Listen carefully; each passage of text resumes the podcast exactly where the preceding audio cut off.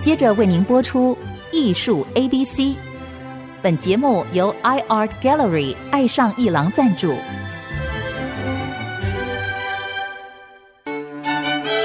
Appreciation, buying and collection。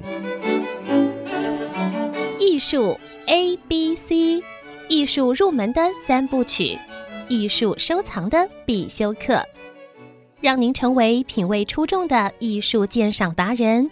您的家成为风格独具的私人美术馆，实时与艺术之美对话。艺术 A B C，陆杰明主持。这里是爱思之音足客广播 FM 九七点五，你所收听的节目是艺术 A B C，我是陆杰明。我们的节目呢，同步在 Apple Podcast 还有 Google Podcast 上架了，欢迎大家订阅啊，那就会每一集都收到我们的节目，收听会很方便的。要是你真的喜欢我们的节目呢，也欢迎评五颗星，并留下你的心得，给我们支持与鼓励，谢谢各位听众。首先呢，要祝各位艺术 ABC 的听众朋友们新年快乐！一开春呢，就有好几个展览啊。当然，在中正纪念堂的永恒木下啊，线条的魔术这个展览，从去年十二月十八号就开展了，一直会展到今年的四月五号。那么来了两百多件的展品，对木下设计类啊，就捷克的艺术家。他的这个表现，你假如错过十年前的展览，你这次就不要错过了。那可以看到他很多早期的素描啦，还有后来他的海报设计的这个部分。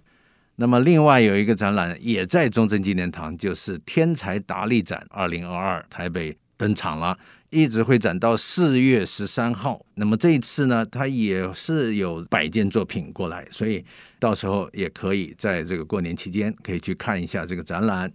在这个月呢，有两个有意思的展览，一个就是故宫啊前院长秦孝仪新坡先生百年纪念展，它是玉丁宁馆刘珍。这个展览呢，也在国父纪念馆开展了，一直会展到一月二十三号啊。所以各位对这个孝公他的这个书法文物收藏有兴趣的话，也不要错过。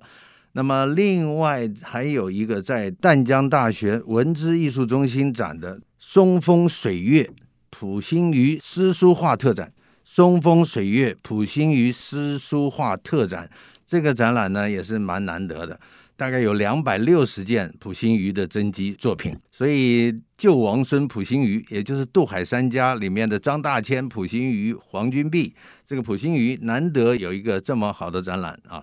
那么大家不要错过，在淡江大学文资艺术中心。好，那么今天呢，因为马上下个礼拜就要有一个台北的办的最好的饭店型博览会啊，也就是 One Art Taipei 啊，在大家的期待之下，还好台湾的疫情大家守得不错，这是很幸运的。所以艺术台北 One Art Taipei 饭店型博览会就要在西华饭店举行，所以现在听说。已经有不少人正在隔离，从日本、韩国过来。你看这些画廊不远千里，不怕疫情隔离的这个造成的困扰，他们还是过来参加，你就知道这个博览会的吸引力有多大了。所以今天特别为大家请到这次博览会的执行董事，也就是野趣艺术中心的负责人王瑞奇先生来到节目。Rick，欢迎你再度来到节目。谢谢谢谢陆老师，呃，陆老师好，各位听众大家好，我是亚太连线的 Rick。OK，Rick，我可以看那个这次你们是第四届展出，那么上一次也是夹在疫情期间办的，哎，你不觉得你们太幸运了吗？你没有耽误任何时间，没错吧？那那一天记者会的时候，我也提这个事，事情过得真好快。我记得上一会儿在这儿跟陆老师见面，对，就是三年了。那个时间点呢，正好是疫情快要进来的时候。我们办完的，我记得是隔周吧，好像就宣布正式疫情，然后要管制什么的。那我就想说，这一次我们的 One Art Taipei 又要正式上线。我希望在这个新的一年的开始呢。他是 COVID-19 疫情的正式的终结者。希望我们办完这个活动之后，所有的疫情都消失，大家平安快乐。哎呀，希望啊，希望，要不然这哪年看到头呢？这个真的是。不过回看 One Art Taipei 办的今年是第四届，所以你看前一届闪过这个疫情最严重的这个时刻，然后今年顺利举办，而且夹着去年的台北艺术博览会的成功，我对这一次一定是非常期待的，而且很多藏家。应该是期待这一次的这个 One Art Taipei 的，你怎么看这一次？这个事情我我我们非常有信心，因为从亚太连线开始来做 One Art Taipei 的时候，我们对自己立下的这个期许呢，它就不仅只是一个好卖的一个艺术教育平台，我们期许它是一个 One Best Hotel Art Fair，嗯，简称叫 One Art Taipei。One best 对，One best hotel art fair 就是最好的饭店型博览会。那经过这许多年来，大概也证实了我们多少也朝这个目的快速在前进啊。像陆老师刚刚提的，这次台北艺博表现的非常好，那可以预见得到，马上要来的这个 One Art Taipei 应该也是一个非常成功的一个艺术博览会。那刚刚我们也提了说，这次有不少的国际的这些朋友，对，宁愿被隔离两个礼拜辛苦，对，他们都要到台湾来，是把他们好的艺术带来给大家。那这一次在这么多的展商里头，有十二家是从国际上来的，包含的有日本、韩国之外，香港、英国、法国都来了。所以我们可以期待它会是一个非常成功的一个艺术博览会。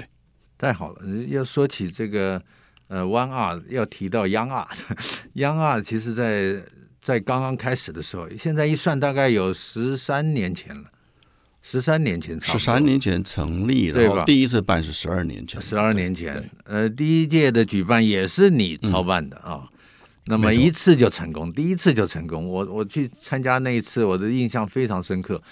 去参加的时候，我的想法就是，终于这个艺术市场的线接上了。因为以前年轻艺术家好像没有表现的舞台，因为你要你要一直等到你的价位到达一定的时候，才有可能被画廊签约代理，然后进入台北艺博会，因为他的参加成本太高了，所以中间好像断了一条线。但是那个时候，年轻艺术家又，呃，他他的创作力又很蓬勃发展的这个过程，那么他们没有舞台来表现。哎，就在那个关键时刻，来了一个饭店型的博览会，第一届好像就闯进六千八千人，然后 在里面都看到艺术圈各界的熟人，哎呀，然后这个还看到年轻艺术家带着他的同学老师出现，然后销售的非常成功，一炮而红，接上线之后，我现在回想这十二年，这十二年。就是因为 Young Art 培养了多少现在出现在台北艺博会的年轻新面孔的藏家，你觉得呢？啊，没错，这个讲起来真的是话说当年，十二年前，确实在当时，就像陆老师您提的这样，这整个的当代艺术是蠢蠢欲动。对，那可惜当年的那些。年轻的艺术家现在大概都已经是大师了哈，我们这样讲，在商业层级上头。又过了十二年嘛，在当时呢，他们几几乎是没有机会上得了这些国际的展出平台。是的，就是像老师讲的这样子，他们的价位没有办法去对。承受在台北艺博那样子或者其他国际艺术博览会那么高价的投资，所以。在那个情况下，我们看到了这个情形。那本身我经营的是当代艺术，我更是更有体会，对，更有体会。所以我们就创造了这样一个平台。那呃，也真的是一炮成功，因为那个是需求。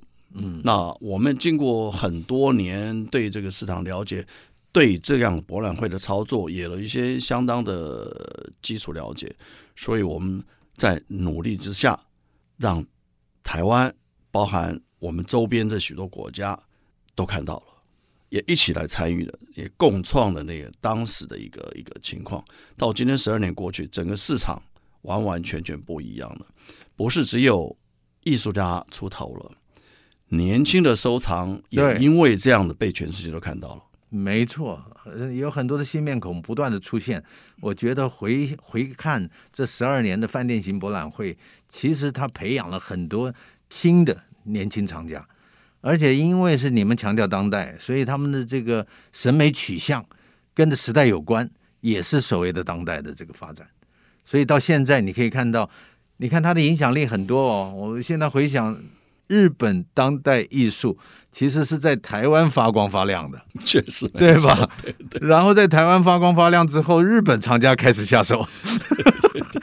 这个是很奇很奇妙的。我记得十几年前我们到日本的时候，都是说日本的老一辈厂家都说啊，我们自己不买这些当代的。哎，他们有一个断层，对。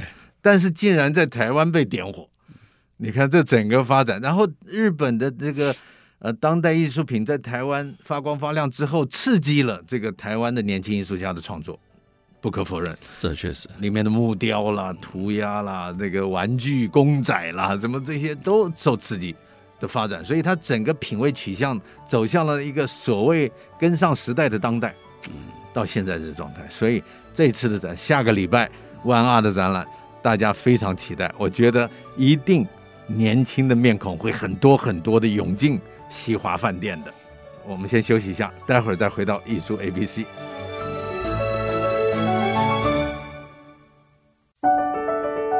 欢迎回到艺术 ABC 节目，我是陆杰明。那么今天为各位请到的来宾呢，是野区艺廊的负责人王瑞奇先生啊。那么他是这次操办 ONE ART TAIPEI 的灵魂人物啊，Rick，欢迎你，谢谢。下个礼拜就要开展了，这次的展览据说有三大主题、四个周边活动、两座奖项，你要不要帮我分享一下？这次怎么设计的？呃 ONE ART TAIPEI 这一次，我们整个的架构分成三个大的部分，是一个是艺术无限，一个是发现艺术，是那另外一个就是媒体新艺术。那怎么来区分呢？第一个，艺术无限就是对于展出艺术家，他没有年龄的限制；相对于发现艺术，它要求的是在艺术家展出的艺术家必须在三十五岁以下的艺术家才能够在发现艺术来展出。那至于媒体新艺术这个部分，就是包括新媒体艺术，包括装置，包括各式各样的这些跟媒体有关的艺术，包括像摄影啦、录像啦这个部分。了解。那主要这样来分别，就是让观者能够很清楚的走到这一区，我打算看的是什么，非常的明白。就是说我如果要买大师的作品，我不会跑到发现艺术去，因为那是三十五岁以下的艺术家的作品。哦，那也就是说，你的七十个房间、七十个展商，你把它给分成三大块了。对，这一次有三个楼层，从十五楼到十七楼，十五、十六、十七三个楼层，但是每一个楼层都分成三大区块。了解。一般我们不止在标示在，在是在颜色上头啊，它都区分开来，所以你很清楚，你走到哪里的时候。你很确定这是你要看的，所以 Art Unlimited 它这几家都会靠在一起，都靠在一起，了解更清楚，对，分割的更清楚。所以参观的民众呢，可以以这个颜色或者是它的指标来看，对，你可以特别选哪一个部分，对吧？对，当然你可以看所有的，但是但是你可以着重你比较有兴趣的部分。那 Discovery 是限制在三十五岁以下，就是给年轻人的一个发表的机会。Discovery 就是发现艺术这个部分，我们要求是三十五岁以下的艺术家。对，我们之所以会这样来区分，是因为可以想象到三十五岁是个很年轻的创作者，是，所以他会充满了创意，充满了新的点子，对，充满了新的技巧。但是他其实已经离开专业的艺术院所、大学已经超过十年，所以他也可以讲他是一个成熟的艺术创作者。了解，也就是夹着那个基本功，但是创作出不一样的东西，新的 idea，这个在当代是非常重要的，对，没错没错，而且就是一个艺术，当代艺术的全员吧。对啊对啊，所以这个部分在 Discovery 就可以看到，除了三大展区的规划啊，你还有两座奖项，这个奖项的部分十二年来好像做得非常成功啊。对，因为我们在旁边观察的人发现有一些。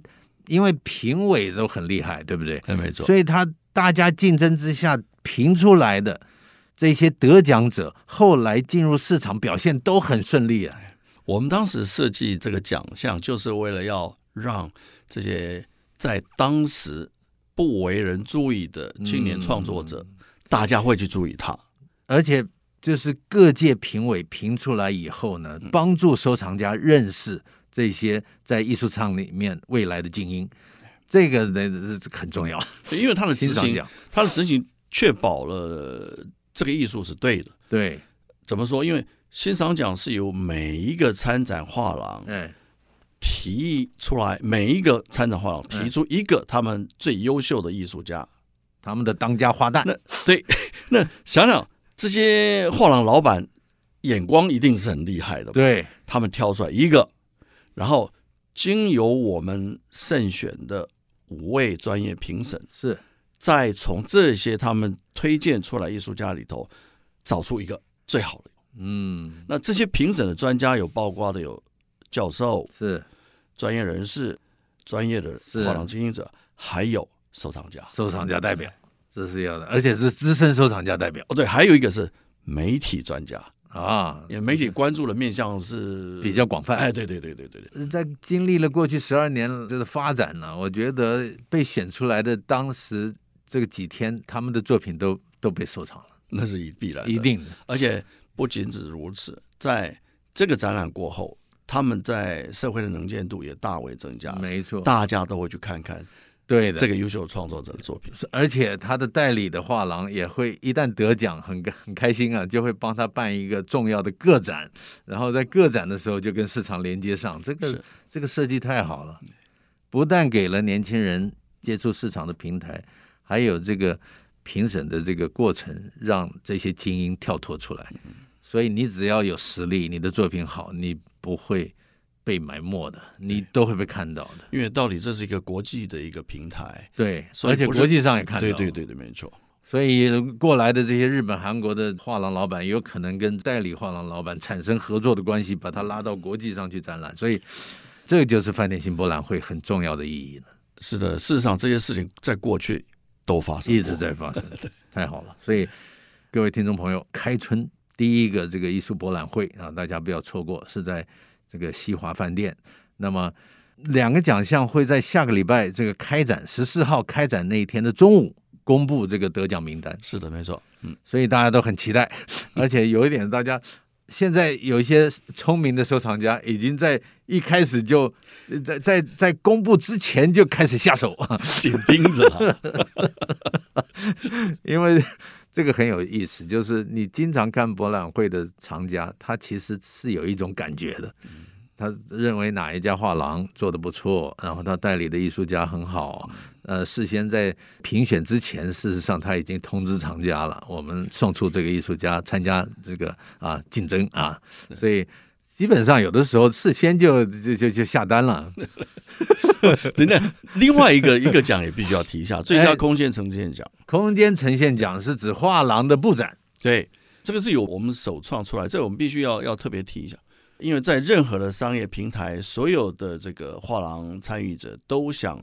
尽最大能力把他们好的作品都一股脑的呈现出来。嗯，可是我们主办单位，我们期待的是要在这上面一层更做多一点，就是说你怎么样把艺术生活化。嗯，那既然是在饭店里头举办，我们就希望你的对作品的铺陈是像在家里一样的，嗯，而不是只是一个墙上挂满画的一个展售空间。是的，所以我们才提出最佳空间呈现奖这样子的竞赛。那同样的，我们邀请了。这些社会就这一方面的贤达人士来做评审，一样，这一次我们又找了很厉害的评审，所以可以想象的，到时候得到这个最佳空间呈现奖的，是很值得特地去看一看艺术怎么样的跟生活结合在一起。这也不错，这个这个这个一公布也是在第一天公布嘛？对，在第一天。所以第一天公布之后，会引发大家去那间房间 去感受一下它的布展。所以现在你看，饭店博览会发展了十二年之后，这些参展的画廊也一直在绞尽脑汁，动用巧思 在布他的这个整个房间的展览。那也确实，从过往拿到这个奖项的这些画廊的空间呈现，我们大概就可见一斑。他们确实花了很多精神，然后很完整的把艺术跟他的生活空间给结合在一块儿。那除了两个奖项，你还有四个周边主题活动。呃，我们这个要不要提一下讲座的部分？因为你这一次的讲座的设计，并不是在十四号到十六号，呃，中间，你是在十三号就办讲座。对，我们在开展前一天就办讲座。对，你要不要讲一下你的讲座的设计？这一次这个讲座是我们特别设计，希望社会大众不是只把 ONE ART TAIPEI 看作只是一个单纯的一个艺术教育平台。我们做了三场的艺术讲座，邀请了各方面的专业人士。我们期待是说，能够更完整的把当代艺术有系统的介绍给所有的观众。那这一次我们分成三场，首先我们是从艺术史，然后从艺术市场来进入讨论，嗯，市场发展。对，那我们请的呢是这方面有专业的观察。他服务于这个媒体，所以他对艺术的发展是确实非常了解的，尤其是从八零后的所谓的当代艺术，他们是彻底的专家。然后从这个角度，第二场再由收藏家来看，由他们的观点来看当代艺术的市场的发展。嗯，这这个收藏呢，我们找的又是所谓的 Generation Y 跟 Z，嗯，可以想象。他们是一个全新的一个艺术收藏族群。Okay. 那之后呢，我们就要看到未来的。那现在大家都在讨论的 NFT，就这一场第三场讲座的最重要的内容。嗯，那我们从技术、从上链之外，我们更加的从法律的考量跟大家一起来探讨。因为新的艺术，你必须要确保它的安全无虞。没错，这是最重要的。对。所以这三场，你看，第一个就是我看到资料啊，你们邀请这个华裔文化、罐子文化社长刘太奶啊，也有可能是郑乃明也一起来。那么他们探讨这个市场的发展。那新时代藏家谢雅修还有王一平来讨论你刚才说的这个藏家的角度。是的，这个会给很多新的呃年轻藏家进场的，现在太多了，所以他给他们一个启发。也是一个好的参考，因为他们两位非常活跃。是的，然后再来就是 Echo X 共同创办人李嘉宪跟安侯法律事务所合伙律师钟点燕，针对全球市场的这个就是 NFT 的这个这个部分，它的价值还有发展。因为现在年轻的，尤其是币圈的啊，虚拟货币币圈，还有一些这个程序设计师。工程师们，他们在这个 NFT 的这个参与上非常热络，但是大家都不太确定将来的发展，所以这个讲座一定会吸引很多人去听的。对，没错。呃，想要去听的话，这个听众朋友怎么报名？啊，我们有透过线上的报名的这个机制，那欢迎大家来看 ONE ART TAIPEI 的这个线上线上官网。是的，所以这个周边活动很多啊。那我们下个单元再为各位讲艺术 ABC，我们下周见，谢谢 Rick。谢谢大家。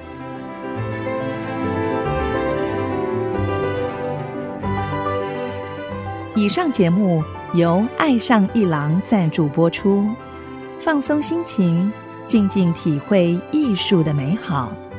iArt Gallery 让您爱上一郎。